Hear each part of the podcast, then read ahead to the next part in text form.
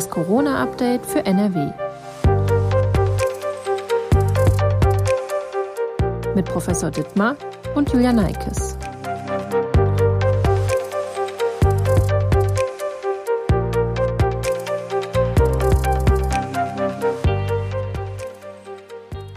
Hallo und herzlich willkommen zu einer neuen Podcast-Folge von Das Corona-Update für NRW, in der wir über aktuelle Fragen rund um die Corona-Pandemie sprechen wollen. Heute ist Mittwoch, der 24. November. Mein Name ist Julia Neikes und ich arbeite in der Videoabteilung der Funke Mediengruppe in Essen. Professor Ulf Dittmar, Leiter der Virologie am Uniklinikum in Essen, ist mein Gesprächspartner und schätzt die Corona-Lage für uns ganz aktuell ein. Guten Tag, Herr Professor Dittmar. Ja, guten Tag, Frau Neikes.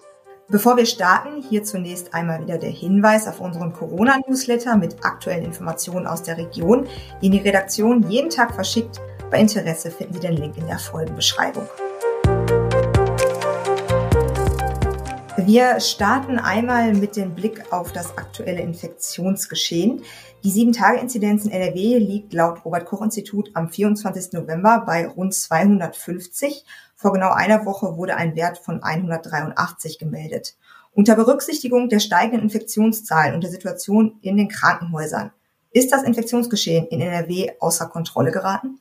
Ja, zumindestens äh, fängt es gerade an, außer Kontrolle zu geraten. Und ähm, leider sind wir im Moment äh, offensichtlich auf dem Weg, den andere Bundesländer schon hinter sich haben. Und ähm, das ist nicht besonders gut, muss man sagen. Haben Sie damit gerechnet mit dieser Entwicklung? Ja, wir haben schon damit gerechnet, glaube ich, dass die Zahlen ähm, noch weiter nach oben gehen. Was, ich, was mich jetzt ein bisschen überrascht, ist dieser drastische Sprung, den wir sowohl in NRW jetzt nochmal als auch äh, ganz aktuell ähm, gestern und vorgestern in Essen gesehen haben. Also auch hier in der Stadt. Ähm, solche drastischen Sprünge in Infektionszahlen ähm, führen natürlich dazu, dass wir irgendwann sehr schnell sehr hohe Inzidenzen erreichen. Und ich hätte mir gewünscht, dass das deutlich langsamer geht und dann irgendwann stagniert. Es geht ja nicht nur um die Infektionszahlen, sondern auch um die Situation in den Krankenhäusern. Deswegen ergänze ich hier nochmal eine Information laut Angaben der NRW-Landesregierung, die auch online verfügbar sind. Das kann auch jeder äh, einlesen. Liegen am 24. November 2488 Menschen mit einer Coronavirus-Infektion in einem NRW-Krankenhaus. 578 Personen werden auf der Intensivstation behandelt. Zum Vergleich, vor genau einer Woche lagen 1997 Menschen aufgrund einer Covid-19-Erkrankung im Krankenhaus, 497 auf der Intensivstation. Ich habe in diesem Zusammenhang, also auch zu dem Thema ähm, Covid-19-Patienten im Krankenhaus, auch eine Frage mitgebracht, die eine unserer Hörerinnen gesendet hat, die ich auch ganz gerne weiterleiten möchte. Sie schreibt, dass es auch in ihrer Familie Menschen mit einer fraglichen Einstellung zum Coronavirus gebe. Es werde behauptet, 80 Prozent der Patienten die im Uniklinikum auf der Intensivstation liegen, seien Patienten, die zweifach gegen das Coronavirus geimpft seien, 20 Prozent seien nicht geimpfte Personen. Es würden auch nur hauptsächlich geimpfte Personen versterben. Folgendes möchte sie in dem Zusammenhang gerne wissen. Wie ist das Verhältnis von geimpften zu nicht geimpften Covid-19-Patienten in der Uniklinik Essen und gibt es Todesfälle und wenn ja, welche Gruppe betrifft das? Ja, also es ist schon irritierend, dass ähm, wenn das wirklich jemand gesagt hat, ähm, dass jemand ähm, sowas sagt, sowas behauptet, das ist schlichtweg falsch. Die Verhältnisse sind äh, genau andersrum. Ähm, wir haben ungefähr 80 Prozent äh, nicht geimpfte auf der Intensivstation ähm, oder nur einmal geimpfte. Davon gibt es auch ein paar. Einmalige Impfungen gibt keinerlei Impfschutz äh, inzwischen und äh, ungefähr 20 Prozent ähm, dann Personen, die doppelt geimpft sind. Das wird langsam mehr, weil wir jetzt in diese Situation kommen, dass die Impfung bei auch vollständig geimpften dann schon eine längere Zeit her ist ähm, und äh, der Impfschutz nachlässt nach sechs Monaten spätestens, vielleicht sogar schon ein bisschen früher. Und äh, wir sehen jetzt leider mehr Menschen, die auch äh, dann schwer erkranken, die vor längerer Zeit äh, vollständig geimpft worden sind. Das sind vor allen Dingen noch äh, ältere Personen häufig. Äh, die Zahlen nimmt zu, aber bisher hatten wir eine ganz klare Verteilung. Äh, die Intensivstation war gefüllt mit hauptsächlich ungeimpften Personen. Und das sind auch die, die bei uns schwerst erkrankt an den äh, ECMO-Geräten zum Beispiel ähm, liegen und äh, die dann eine, wenn sie einmal äh, invasiv beatmet sind, nur noch eine Überlebenschance von ungefähr 50 Prozent haben, ähm, so dass die Hälfte von diesen Personen am Ende äh, leider den Kampf verliert und äh, stirbt.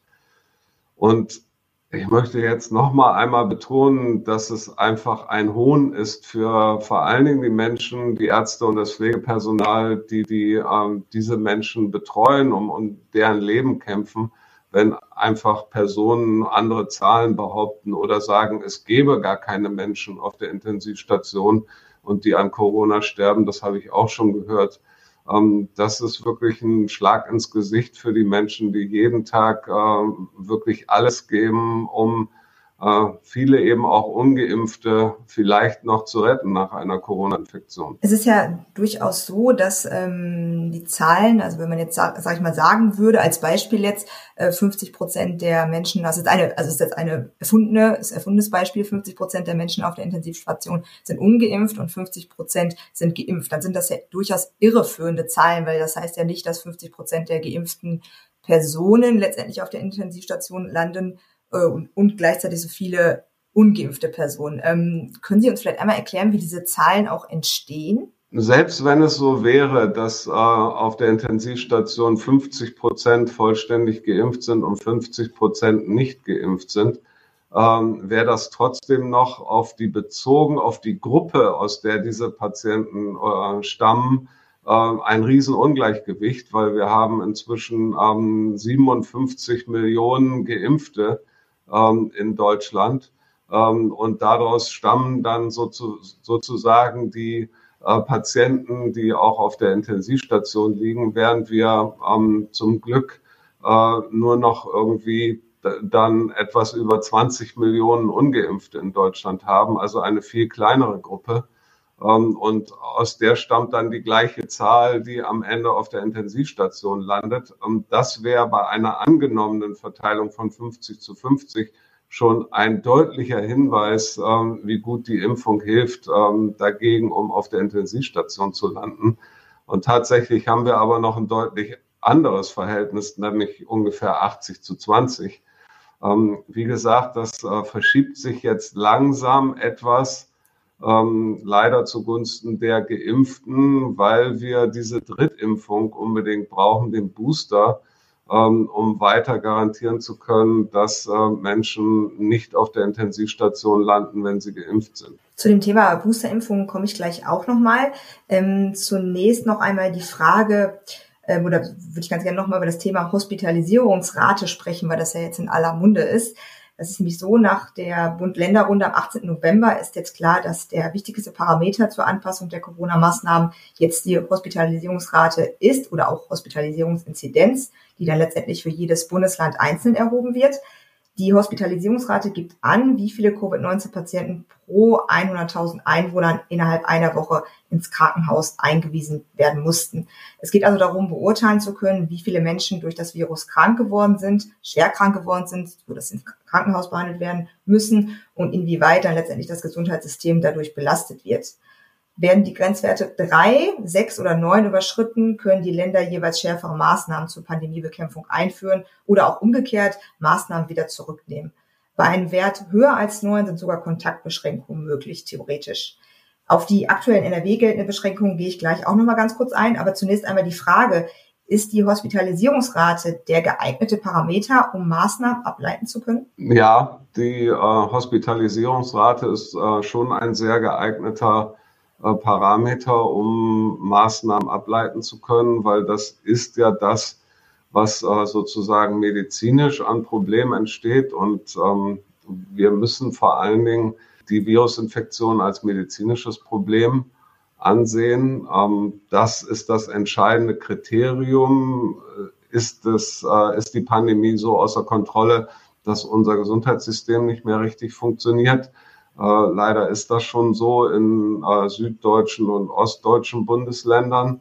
Ähm, ich kann da vielleicht gleich noch mal kurz darauf zu sprechen kommen.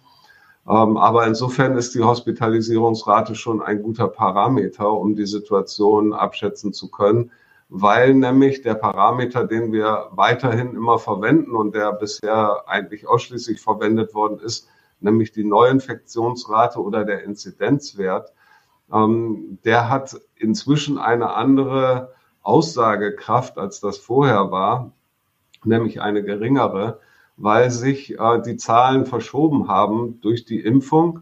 Die Impfung führt dazu, dass äh, Menschen sich trotz Impfung eventuell infizieren können. Das ist äh, weiterhin selten, aber es passiert. Diese Menschen erkranken aber fast nie. Das heißt, medizinisch spielen sie eine sehr geringe Rolle. Ähm, und außerdem sind sehr viel Ältere sehr gut äh, geimpft und bei den jüngeren Altersgruppen ist die, sind die Impfquoten noch nicht so gut. Das heißt, die Virusinfektion verschiebt sich in die jüngere Altersgruppe und äh, auch die sind nicht so stark von Krankheit zum Glück betroffen. Das heißt, ähm, die Neuinfektionszahlen müssen ganz anders justiert werden, als das äh, vor der Impfung der Fall war.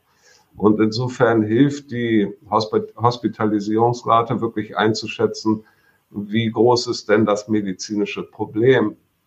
Ähm, und wir müssen da zusätzlich aber auch noch die Zahlen der äh, Intensivstationen im Auge behalten, weil das ist am Ende auch ein sehr großer ähm, Engpass. Ähm, wir haben nicht unendlich Intensivbetten. wir haben auch inzwischen eine falsche Wahrnehmung. Es gibt ja noch Intensivbetten in der Reserve, ähm, die auch dort ausgewiesen werden. Die können aber, das sehe ich auch bei uns im eigenen Haus, überhaupt gar nicht mehr bespielt werden, weil wir das Personal nicht mehr haben. Ähm, das Personal ist äh, zum Teil wirklich ausgelaucht und erschöpft. Es haben mehrere Personen, gerade aus der Pflege, den Bereich inzwischen verlassen und wollen ihn noch verlassen ähm, und insofern können wir diese Reserve-Intensivbetten überhaupt gar nicht bespielen. Und äh, da kommen wir in einen großen Engpass. Und äh, ich komme jetzt nochmal zurück auf die süddeutschen und ostdeutschen Bundesländer, die schon absolut in diesem Engpass sind. Es gibt in Deutschland das sogenannte Kleeblattsystem, dass Intensivpatienten bei Überlastung verteilt werden können in andere Kleeblätter sozusagen. Ähm, und wir haben jetzt die ganz konkreten Anfragen ähm, aus Bayern, aus Sachsen, aus Thüringen, Intensivpatienten nach NRW zu übernehmen. Wir haben aber selber gar keine Kapazitäten mehr.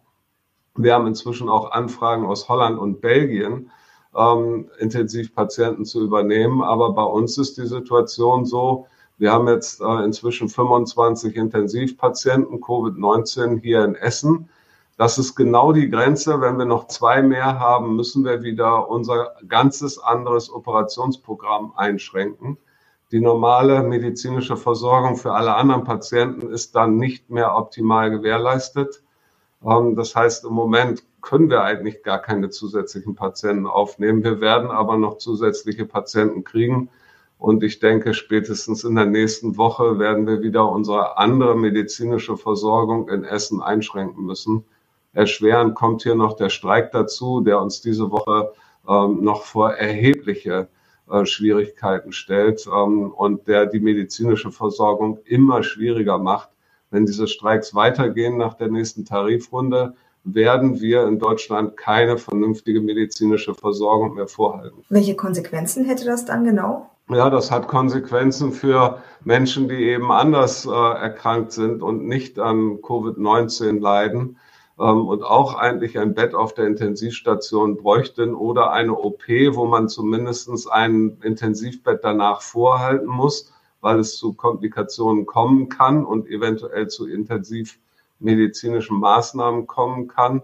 Ähm, diese ganzen ähm, Operationen und Versorgungen, die müssen dann abgesagt werden und verschoben werden. Das betrifft zum Teil sogar Krebspatienten, ähm, aber vor allen Dingen eben auch Patienten mit ähm, schweren Wirbelsäulenschäden äh, oder anderen äh, orthopädischen Operationen, ähm, die aufgeschoben werden müssen, weil wir die Versorgung nicht mehr aufrechterhalten können. Und äh, die ost- und süddeutschen Länder, Bundesländer sind schon so weit und ähm, wir werden, fürchte ich, genau in diese Situation in ein bis zwei Wochen kommen. Kommen wir in dem Zusammenhang auch einmal zu den Regelungen, die in NRW seit dem 24. November gelten und über die wir in der letzten Folge schon ausführlicher gesprochen haben. Das hatte sich ja vorab auch schon angedeutet, was da auf uns zukommt. Erstmal ähm, zur Einordnung. Die Hospitalisierungsrate liegt hier bei uns in NRW am 24. November bei 3,96. 3,96, so ist es richtig. Im Freizeitbereich gilt jetzt flächendeckend die 2G-Regel, also nur Geimpfte oder Genesene haben Zutritt ins Restaurant, ins Kino oder auch in den Zoo. Ausgenommen sind Menschen, die sich nicht impfen lassen können, zum Beispiel aus gesundheitlichen Gründen. Da, wo das Infektionsgeschehen besonders hoch ist, beispielsweise in Clubs, gilt 2G+. Es ist also zusätzlich ein PCR-Test oder ein Antigentest notwendig. 3G gibt es auch noch. Diese Regelung gilt in Bus und Bahn, auf der Arbeit, in Universitäten und zum Beispiel auch beim Friseur oder bei Beerdigungen und standesamtlichen Trauungen. An der Maskenpflicht hat sich nichts geändert. Im Detail sind die Regelungen auch auf den NRW-Nachrichtenportalen der Funke Mediengruppe zu finden. Falls da noch jemand Interesse hat, kann man da gerne nachschauen. In manchen anderen Bundesländern gibt es noch strengere Regeln und man hört hier und da auch Stimmen, die generell und auch hier für NRW härtere Maßnahmen als die jetzt beschlossenen fordern. Äh, denken Sie, dass die in NRW geltenden Regelungen, also diese neuen Regelungen, die jetzt gelten, die ich jetzt gerade vorgestellt habe, dass die ausreichen werden? Es sind wichtige Regeln und wichtige neue Maßnahmen, ähm, um das Infektionsgeschehen jetzt wieder ähm, zumindestens äh, zu reduzieren in der Geschwindigkeit. Und ähm, wir brauchen jetzt nicht gleich über die nächsten Maßnahmen zu sprechen. Das Entscheidende ist nur, wir müssen diese Maßnahmen umsetzen. Sie werden keinen Erfolg bringen, wenn wir sie am Ende nicht umsetzen. Und jeder von uns weiß, dass äh, es auch schon vorher 3G-Regeln zum Beispiel gab und sie in vielen Bereichen, ähm, in Restaurants, in Freizeiteinrichtungen äh, nicht umgesetzt worden sind. Ähm, es gab keine Kontrollen. Die Kontrollen insgesamt in Deutschland sind sehr schlecht im Vergleich zum europäischen Ausland. In Frankreich wird das viel intensiver, viel äh, strenger gemacht. Ähm, in Deutschland verlassen wir uns da auf ähm, darauf, dass die Menschen das schon tun, aber sie tun es nicht. Und wenn wir diese Maßnahmen, die wir jetzt beschlossen haben, nicht jetzt konsequent umsetzen und kontrollieren. Und da ist jeder Einzelne gefordert, da ist jeder Restaurantbesitzer, jeder Gastwirt, jeder Arbeitgeber ist gefordert, diese Maßnahmen strengstens umzusetzen. Äh, wenn wir das nicht tun, werden wir in ganz kurzer Zeit in einen kompletten Lockdown gehen. Dann geht wieder alles zu. Ähm, da bin ich mir ziemlich sicher, das werden wir dann äh, niemals vermeiden können. Ähm, die süd- und ähm, ostdeutschen Länder sind ja zum Teil schon so weit und äh, haben den Lockdown wieder.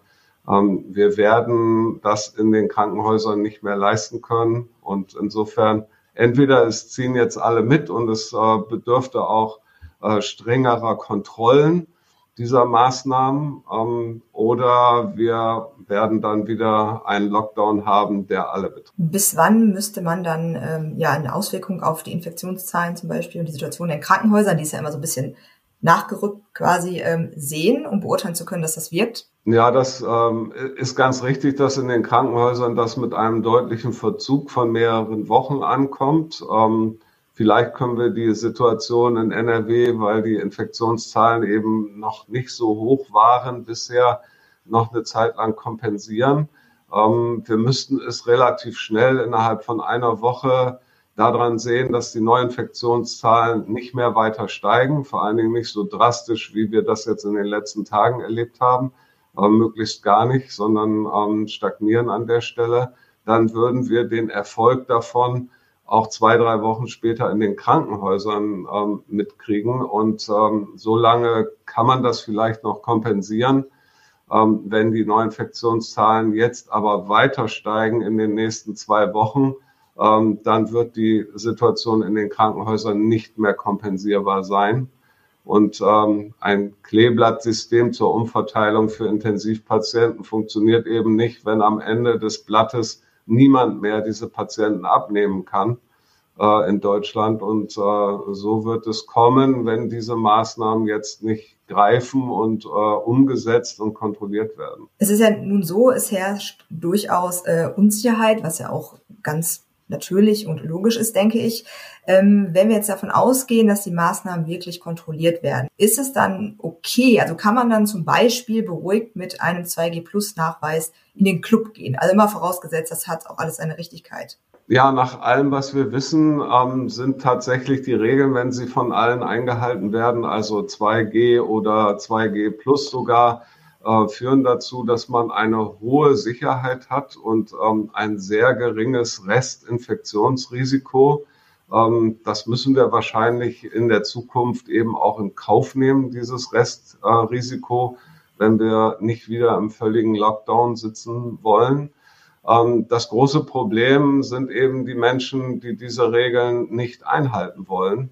Ähm, wir hatten jetzt gerade den Fall, mehrere Fälle, dass äh, bei uns ins Krankenhaus Menschen mit äh, gefälschten Testergebnissen als Besucher kommen wollten, also sogar in ein Krankenhaus, wo die Menschen besonders vulnerabel sind, äh, halten die Menschen sich nicht an die Regeln. Und ähm, solange wir Fußballtrainer haben, die ähm, ihre Impfausweise fälschen und damit auf Karnevalveranstaltungen gehen, werden wir in Deutschland dieses Problem nicht in den Griff kriegen. Wir brauchen jetzt drastische Strafen für alle, die gegen diese Regeln verstoßen und auch noch etwas fälschen, um gegen diese Regeln zu verstoßen. Sprich, diese Regelungen hier für NRW würden ausreichen, wenn sie auch eingehalten werden und man das entsprechend kontrolliert. Ja, ich glaube schon, dass sie eine hohe Sicherheit bieten würden, ähm, wenn diese Regeln entsprechend kontrolliert und eingehalten würden.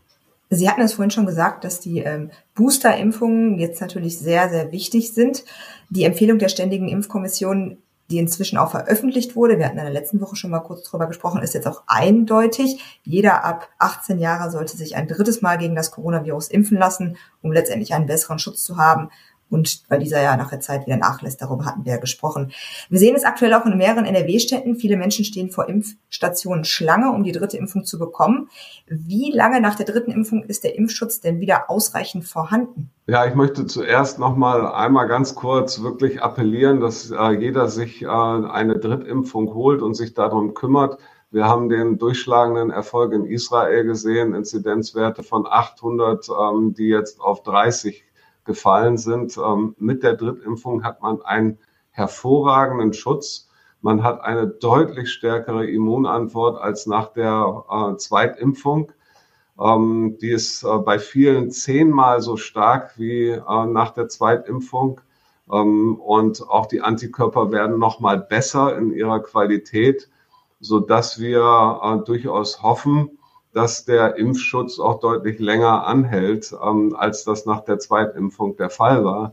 Also nicht nur sechs Monate, sondern ähm, einige Monate mehr. Niemand kann jetzt genau vorhersagen, äh, wie lange das ist, ob wir nicht am Ende tatsächlich wie bei der Grippe jedes Jahr wieder eine Auffrischung brauchen. Aber auch das wäre deutlich besser als äh, in dieser Endlosschleife der Pandemie, in der wir jetzt sind, ähm, dann ist es halt so, dann braucht man halt eine Auffrischung in jedem Jahr. Es werden sicherlich auch noch andere Impfstoffe entwickelt. Ähm, ich habe gerade heute einen Vortrag darüber gehört, über ähm, Impfstoffansätze, die noch eine deutlich stärkere Immunantwort induzieren können. Ähm, das heißt, wir werden da auch noch wissenschaftliche Verbesserungen sehen, die letztendlich dazu führen werden, dass wir wahrscheinlich einen längeren Impfschutz als nur immer jährlich haben. Ähm, aber erstmal ist das der wichtige Weg heraus aus der Pandemie, äh, wie in Israel jetzt eben erfolgreich gegangen ist. In Israel ist auch Winter, also es ist äh, nicht so, dass die andere Voraussetzungen haben, die da besser sind. Es ist nur die schnelle Boosterimpfung gewesen, die Israel hingekriegt hat. Und die müssen wir jetzt auch hinkriegen. Und wir müssen tatsächlich auch noch einige weitere Menschen dazu ähm, überzeugen, sich überhaupt impfen zu lassen. Ähm, ob das jetzt mit Zwangsmaßnahmen der Fall ist oder äh, mit Vernunft, ähm, das werden wir dann sehen. Wie lange dauert es denn, bis man letztendlich den vollen Impfschutz dann wieder hat, wenn man die dritte Impfung bekommen hat? Das geht nach der dritten Impfung sehr schnell. Also das ist nicht so wie bei der, ich nenne sie jetzt mal Grundimmunisierung, die erste und zweite Impfung. Wir wissen jetzt, es war eine Grundimmunisierung und man braucht den dritten, äh, den dritten Booster. Ähm, und dann geht es sehr schnell, das sind wenige Tage. Wir sehen hier schon sehr, sehr hohe Antikörperantworten, äh, zwei, drei Tage nach dem Booster. Ähm, also da braucht man nicht diese 14 Tage zu warten, die sonst immer äh, galten, dass man erst dann als vollständig immunisiert gilt. Äh, das geht nach dem Booster sehr, sehr schnell. In den letzten Tagen gab es im, ähm, ja, im Rahmen des Thema, Themas Boosterimpfung auch Diskussionen rund um das Thema Moderna und BioNTech. Deshalb aktuell einmal hier diese Frage. Moderna oder BioNTech, welcher Impfstoff eignet sich besser für eine dritte Impfung? Die eignen sich beide exakt gleich gut. Ähm, und es gibt nur eine Ausnahme und diese Ausnahme sind unter 30-Jährige. Äh, Menschen, die unter 30 Jahre alt sind, werden immer mit BioNTech geboostert und äh, sollen nicht mit Moderna geboostert werden, weil es eben ähm, etwas häufiger auftrat, ähm, dass Menschen nach der Impfung äh, Herzmuskelentzündungen gekriegt haben bei Moderna im Vergleich zu BioNTech. Das ist immer noch eine sehr, sehr seltene Nebenwirkung, ähm, so im Bereich eins bis fünf Fälle pro 100.000 Impfungen. Ähm, das sind alles auch übrigens äh, sehr milde Fälle von einer Herzmuskelentzündung, die äh, leicht therapierbar und heilbar sind. Ähm, also selten und äh, gut ähm, letztendlich behandelbar. Und äh, das war aber bei unter 30-Jährigen tatsächlich bei Moderna häufiger als bei BioNTech. Deswegen alle unter 30-Jährigen werden mit BioNTech geboostert. Für über 30-Jährige gibt es keinen Unterschied in der ähm, Frequenz von Herzmuskelentzündungen. Das äh, ist bei beiden Impfstoffen kann das auftreten, ist aber extrem selten. Ähm, und hier gibt es keinen Unterschied. Insofern gibt es auch keinen Unterschied äh, was man für die Boosterimpfung äh, verwenden kann ähm, oder sich wünschen möchte. Tatsächlich ist es so, dass wir aus vielen Studien wissen, dass die Impfantwort ähm, nach einer Impfung mit Moderna sogar noch etwas stabiler ist und etwas länger anhält, als das bei BioNTech der Fall ist. Also kein Unterschied bei 30-Jährigen in den Impfreaktionen und tatsächlich ähm, ist vielleicht äh, Moderna noch ein Tick, einen kleinen Tick besser als BioNTech an dieser Stelle. Wie sieht es in Bezug auf die Boosterimpfung denn mit schwangeren Frauen aus oder Frauen, die schwanger werden wollen? Also sollten die sich ebenfalls drittimpfen lassen oder könnte die Drittimpfung eine negative, negative Auswirkung auf die Schwangerschaft haben oder auf das Kind zum Beispiel? Ja, hier gibt es auch eine klare Aussage von äh, der STIKO die hier an der Stelle bei Schwangeren nicht Moderna empfehlen, sondern bei Schwangeren würde immer mit BioNTech geboostert werden. Äh, trotzdem gibt es hier eine klare Empfehlung für den Booster ähm, und die möchte ich auch nochmal unterstützen. Äh, Schwangere sind leider gefährdet, äh, sehr gefährdet, eine schwere Covid-19-Erkrankung ähm, durchzumachen. Ähm, die gefährlich ist für die Mutter selbst, aber auch für das Kind, für das ungeborene Kind. Leider ähm, haben wir hier mehrere Schwangere gehabt, ähm, die ihre Kinder oder auch in Einzelfällen ihr Leben verloren haben. Deswegen unbedingt auch den Booster in der Schwangerschaft mit BioNTech weil wir eben, das haben wir vorher schon besprochen, wissen, dass der Impfschutz, gerade wenn die Zweitimpfung schon länger zurückliegt, äh, dann mit der Zeit äh, doch verloren geht. Sie sagten gerade das oder vor, äh, einigen Fragen quasi, dass auch an weiteren Impfstoffen geforscht wird. Es gibt ja durchaus immer noch äh, Menschen, die sich Sorgen machen, dass die RNA-Impfstoffe negative Auswirkungen auf den Körper haben. Wir hatten dieses Thema auch schon des Öfteren hier. Ähm, dennoch sind sich da einige unsicher, die sich aber mit anderen Impfstoffen impfen lassen würden, zum Beispiel mit Totimpfstoffen. Ähm, wie sieht das da aus? Ist das zu erwarten, dass es demnächst vielleicht in der Hinsicht einen anderen Impfstoff gibt, also der einen Totimpfstoff? Ja, leider müssen wir dann noch ein bisschen drauf warten. Es ähm, ist so, dass äh, tatsächlich einige Menschen sagen, ich möchte mich lieber mit einem Totimpfstoff impfen lassen. Das ist eine länger bekanntere ähm, Impfstofftechnik oder Technik der Impfstoffherstellung im Vergleich zur RNA-Impfung. Ähm, ich möchte noch mal betonen, dass es äh, bei den RNA-Impfungen wirklich sehr selten ist, äh, Impfnebenwirkungen. Es tritt eigentlich nur dokumentiert diese sehr seltene Herzmuskelentzündung auf. und auch Langzeitfolgen, äh, Nebenwirkungen sind definitiv nicht zu erwarten bei den RNA-Impfstoffen. Das sind sehr sichere Impfstoffe. Und das Problem ist eben, es gibt äh, Totimpfstoffe gegen Covid-19, die sind auch ähm, in dem Zulassungsverfahren. Es werden von den Firmen laufend Daten nachgeliefert. Und äh, nach allem, was ich gehört habe aus äh, relativ gut informierter Quelle, werden wir eine Zulassung des ersten Totimpfstoffes wahrscheinlich erst im Januar 2022 erleben oder vielleicht sogar noch ein bisschen später.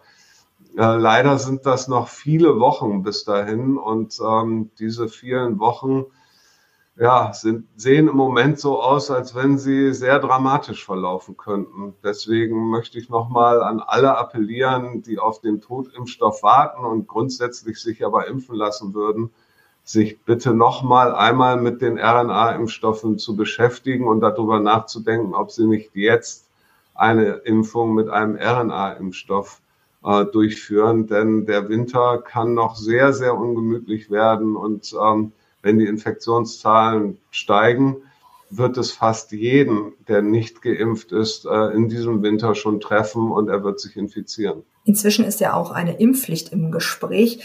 Muss diese Impfpflicht nach Ihrer Ansicht jetzt kommen oder bald kommen? Also was unbedingt sofort kommen müsste, da bräuchten wir nicht weiter darüber zu diskutieren, ähm, ist das Vorbild anderer europäischer Länder, dass wir in dem Bereich, wo Menschen mit anderen Menschen äh, engen Kontakt haben, die sehr vulnerabel sind und sich nicht optimal, ähm, auch nicht mit einer Impfung vor Covid-19 schützen können. Ähm, ich nenne Beispiele, zum Beispiel im Krankenhaus Krebspatienten, Organtransplantierte, aber auch sehr alte Menschen. Äh, hier brauchen wir dringendst sofort eine Impfpflicht für ähm, zum Beispiel Ärzte, Pflegepersonal äh, in den Krankenhäusern und Altersheimen, weil diese Menschen ähm, führen dazu, dass andere Menschen sterben. Hier muss man ganz klar mal den Schutz des Patienten und des zu Betreuenden über die eigene Entscheidung der Personen stellen, die da entscheiden, äh, ich möchte mich doch nicht impfen lassen. Ähm, hier geht der Fremdschutz absolut vor. Ähm, und das brauchen wir dringend sofort, ähm, weil wir mehrere Fälle haben, wo ähm, diese Entscheidung, ich lasse mich nicht impfen, zum Tod anderer Menschen geführt hat. Das können wir so nicht mehr akzeptieren. Aber wenn diese Menschen sich nicht impfen lassen möchten, dann können sie in diesem Bereich nicht mehr arbeiten. Ähm, und das andere, ja, jetzt wird viel über eine allgemeine Impfpflicht diskutiert. Ich würde vorschlagen, äh, wir setzen jetzt erstmal die Maßnahmen, die jetzt beschlossen werden, sind konsequent um und zwar sofort, ohne irgendwelche weitere Verzögerung. Wir haben uns über diese Maßnahmen ja schon vor zwei Wochen unterhalten, mindestens, wenn nicht vor drei Wochen. Ähm, jetzt hat es wieder Wochen gedauert, bis sie wirklich in Kraft getreten und umgesetzt worden sind. Die Politik ist hier viel zu langsam. Das Virus ist für diese politischen Entscheidungen viel zu schnell, um es umzudrehen. Ähm, und wir müssen jetzt mal, bevor wir wieder das nächste diskutieren, was dann lange diskutiert wird und uns in diesem Winter gar nichts mehr hilft, ähm, müssen wir jetzt mal die Maßnahmen, die jetzt beschlossen sind, sofort umsetzen und die ungeimpften möglichst aus dem öffentlichen Leben und den äh, großen Gruppen auf Menschenansammlungen ähm, raushalten, weil das sind die Personen, die ansonsten uns äh, die Intensivstationen äh, in diesem Winter lahmlegen werden. Ich höre da so ein bisschen raus, dass äh, Sie der Ansicht sind, dass man die Grundlagen für diese Maßnahmen, die jetzt quasi in Kraft treten, schon im Sommer hätte äh, legen sollen. Ja, man hätte das unbedingt viel früher diskutieren müssen. Ähm, wir haben ja sozusagen als äh, Fachleute alle gewarnt, dass es im Winter wieder so kommen wird ähm, dass wir dann solche langen politischen Entscheidungen brauchen, um endlich mal Maßnahmen ähm, an den Start zu bringen. Ob wir sie umsetzen, äh, wissen wir ja immer noch nicht. Äh, dass wir das nicht zumindest vor der Bundestagswahl ähm, vorbereitet haben, weil man ja wissen konnte, dass es danach möglicherweise eine Art politische Lähmung geben würde. Das ist für mich wirklich völlig unverständlich. Ähm, für mich ist aber auch unverständlich, dass man dann gesehen hat, es gibt auf Bundesebene eine Art politische Lähmung und die Länder haben trotzdem nicht reagiert. Die Länder hätten alle Möglichkeiten gehabt, jede Maßnahme, die sie wollen, zu beschließen. Ähm, da haben die Länder und der Föderalismus in diesem Fall wirklich auch äh, keine gute Figur abgegeben, muss man sagen. Wir haben vor einigen Wochen im Rahmen dieses Interviews über Impfungen für Kinder unter zwölf Jahren gesprochen. Die USA waren damals kurz davor, mit den Impfungen der Kinder zu beginnen. Jetzt gibt es auch hier Neuigkeiten. Die Ständige Impfkommission bereitet eine Empfehlung zur Corona-Impfung für Kinder von fünf bis zwölf Jahren vor. Und zwar diese Empfehlung spätestens bis zur Auslieferung des Impfstoffs für Kinder an die Länder kommen. Das soll Ende Dezember passieren. Das hat Bundesgesundheitsminister Jens Spahn bekannt gegeben. Also bis dahin soll, ähm, sollen die Impfstoffdosen, es geht ja um den BioNTech-Impfstoff, so konzipiert sein, dass sie auch Kindern verimpft werden können.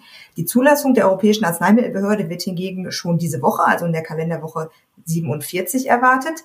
Wie gesagt, es geht um den BioNTech-Impfstoff. Was wissen wir denn nach jetzigem Kenntnisstand über die Wirkung und Sicherheit des Impfstoffs für Kinder? Das ist ja dann doch nochmal ein etwas schwierigeres Thema. Ja, das, was wir wissen, ist ähm, wiederum aus Israel vor allen Dingen, so ein bisschen auch aus den USA. Und da wissen wir, dass der äh, Impfstoff sehr, sehr gut gegen Infektionen schützt, Kinder. Also die Schutzrate ist ähm, wirklich hervorragend, äh, weit über 90 Prozent. Ähm, und nach allem, was ich zumindest jetzt ähm, von den Daten gesehen und gehört habe, gibt es auch ähm, nur sehr, sehr wenig und leichte Impfreaktionen. Also das Sicherheitsprofil des Impfstoffes ist in Kindern auch hervorragend. Es wird Kindern ja eine geringere Dosis gegeben, die eben dem Rechnung trägt, dass äh, Kinder natürlich kleiner sind und ähm, auch übrigens ein sehr, sehr stark reagierendes Immunsystem haben. Ähm, aber das äh, Nebenwirkungsprofil ist wirklich äh, sehr positiv und der Schutz hervorragend. Und es ist so, dass wir jetzt leider ja festgestellt haben, dass wir aus dieser Pandemie irgendwie nicht rauskommen, ähm, weil wir so viele Erwachsene haben, die sich nicht impfen lassen sollen. Und wir haben quasi zwei Alternativen, um eine deutliche Verbesserung in dieser Pandemie der Lage hinzukriegen. Und diese zwei Alternativen sind, wir kriegen irgendwie diese Erwachsenen noch dazu, ähm, sich impfen zu lassen. Dann bräuchten wir vielleicht nicht in großer Breite äh, die jüngeren Kinder impfen.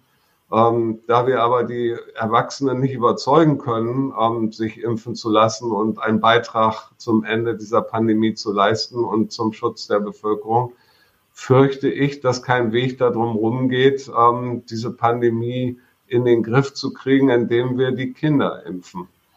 Ähm, das ist aber natürlich auch letztendlich eine individuelle Entscheidung der Eltern. Das äh, trägt aber in Israel ganz offensichtlich äh, zu einer hervorragenden Kontrolle der Neuinfektionszahlen bei, dass in Israel schon ähm, sehr viele jüngere Kinder inzwischen geimpft worden sind. Ich würde mir wünschen, ähm, wir würden eine sehr hohe Impfquote unter den Erwachsenen erreichen. Dann bräuchten wir über dieses Thema, es müssen jetzt unbedingt alle jungen Kinder geimpft werden, vielleicht gar nicht reden. Aber leider sind wir in Deutschland in der Situation, dass wir darüber reden müssen. Was würden Sie Eltern denn jetzt aktuell raten? Also sollten Sie Ihre jüngeren Kinder impfen lassen oder erstmal nochmal abwarten, bis letztendlich die STIKO-Empfehlung raus ist? Ja, also ich würde auf jeden Fall abwarten, bis die STIKO-Empfehlung raus ist und äh, nicht schon versuchen, äh, vorher irgendjemanden zu finden, der mein sechsjähriges Kind impft. Ähm, so jemand sollte man auch eigentlich nicht finden. Ja, ich denke, auch die Ärzte sollten sich da an die STIKO-Empfehlung halten, weil was die STIKO ja macht, die STIKO guckt sich wirklich alles an Daten an, was es gibt und beurteilt das wissenschaftlich. Ähm, die richten sich jetzt nicht danach, dass irgendjemand sagt, oh, wir müssen jetzt unbedingt das und das machen, um das und das mit der Pandemie zu erreichen, sondern die STIKO richtet sich nach Daten. Die haben wir zum Glück aus Israel und jetzt die ersten Daten aus den USA und die wird die STIKO sich genau angucken. Und deswegen äh, würde ich unbedingt auf die STIKO-Empfehlung warten. Ähm, und ja, dann ist es eine Abwägung für jeden individuell. Wir haben dieses Thema schon oft diskutiert. Wir wissen, Kinder sind kaum betroffen von ähm, wirklich schwerem Covid-19. Wir haben weiterhin äh, trotz der dramatischen Situation auch bei uns schon im Erwachsenenbereich, wir haben weiterhin ein einziges Kind äh, auf der Kinderstation, was schwer an Covid-19 erkrankt ist. Insofern sind zum Glück die Kinder nicht schwer betroffen. Sie profitieren also individuell von der Impfung sehr wenig. Ähm, aber die Pandemie macht, äh, für die Pandemie macht das natürlich einen großen Unterschied, ob Kinder Überträger sein können, ja oder nein. Äh, und es gibt noch einen anderen Aspekt. Ähm, das ist dieser Aspekt von Quarantänen und Ausschluss aus dem normalen Leben. Äh, wenn man das nicht mehr erleiden, erdulden muss, wenn man geimpft ist, spielt das natürlich auch eine Rolle. Weil im Moment leiden wieder sehr, sehr viele Kinder in Deutschland darunter, dass sie zu Hause in der Quarantäne sind. Wir haben dieses Interview am 24. November geführt. Einen Tag später hat die EMA, also die Europäische Arzneimittelbehörde, den BioNTech-Impfstoff für Kinder ab fünf Jahren freigegeben. Die Empfehlung der Ständigen Impfkommission soll später kommen, wie wir in dieser Podcast-Folge auch schon besprochen haben. Wenn es soweit ist, werden wir das Thema im Rahmen dieses Interviews nochmal besprechen. Ich habe ähm, zum Abschluss nochmal eine weitere Hörerfrage mitgebracht. Unser Hörer berichtet, dass er einen 52-jährigen Mann kennengelernt hat, der Long-Covid leidet und aktuell auch äh, ja, in der Reha ist, damit er sich dort erholen kann. Er habe gesagt, dass bei ihm auch eine beginnende Demenz festgestellt worden ist. Die Frage dazu lautet, ist eine beginnende Demenz auch eine mögliche Folge der Corona-Erkrankung oder ist es eher eine extreme Ausnahme, weil zum Beispiel verschiedene Faktoren zusammenkommen? Naja, die, Frage ist so ein bisschen, was ist die genaue Definition für Demenz? Ja, ähm, wir wissen ja, dass äh, Long-Covid in extremen Fällen auch bei jüngeren Patienten zu ähm, sehr starken Ausprägungen im Bereich von ähm, Fähigkeiten führen kann, die wir mit, äh, wenn man die verliert, mit Demenz assoziieren. Zum Beispiel, es gibt ähm, sehr starke Wortfindungsstörungen bei einigen Patienten und es äh, gibt sehr starken Gedächtnisverlust ähm, bei einigen Patienten. Ähm, also gerade Kurzzeitgedächtnis ist bei einigen Long-Covid-Patienten und ich rede hier teilweise wirklich von 20- und 30-Jährigen äh, sehr stark beeinträchtigt. Ähm, und das sind ja so ähm, letztendlich äh, Diagnosen oder Symptome, die wir ansonsten bei älteren Menschen ganz stark mit Demenz assoziieren. Ja. Ähm, also ist es äh, durchaus möglich, dass äh, solche Faktoren, die mit Demenz assoziiert sind, ähm, eben von Long-Covid mit äh, deutlich verstärkt werden oder sogar ausgelöst werden.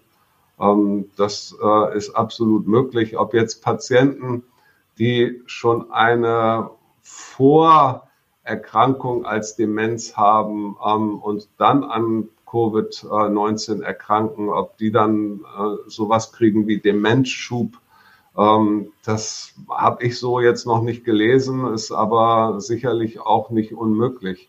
Ähm, also ganz klar kann diese Erkrankung bei Personen, ähm, die besonders betroffen sind, das Nervensystem betreffen ähm, und damit eben auch Symptome auslösen, die wir landläufig mit Demenz assoziieren würden. Die dann aber auch in der Regel nach ähm, ein paar Wochen dann wieder verschwinden. Ja, bei den allermeisten Patienten äh, wird das tatsächlich besser. Das äh, ist ja häufig bei ähm, neuronalen Symptomen so, das äh, Nervensystem kann sich an vielen Stellen relativ gut über die Zeit regenerieren und ähm, solche Symptome werden zum Glück besser.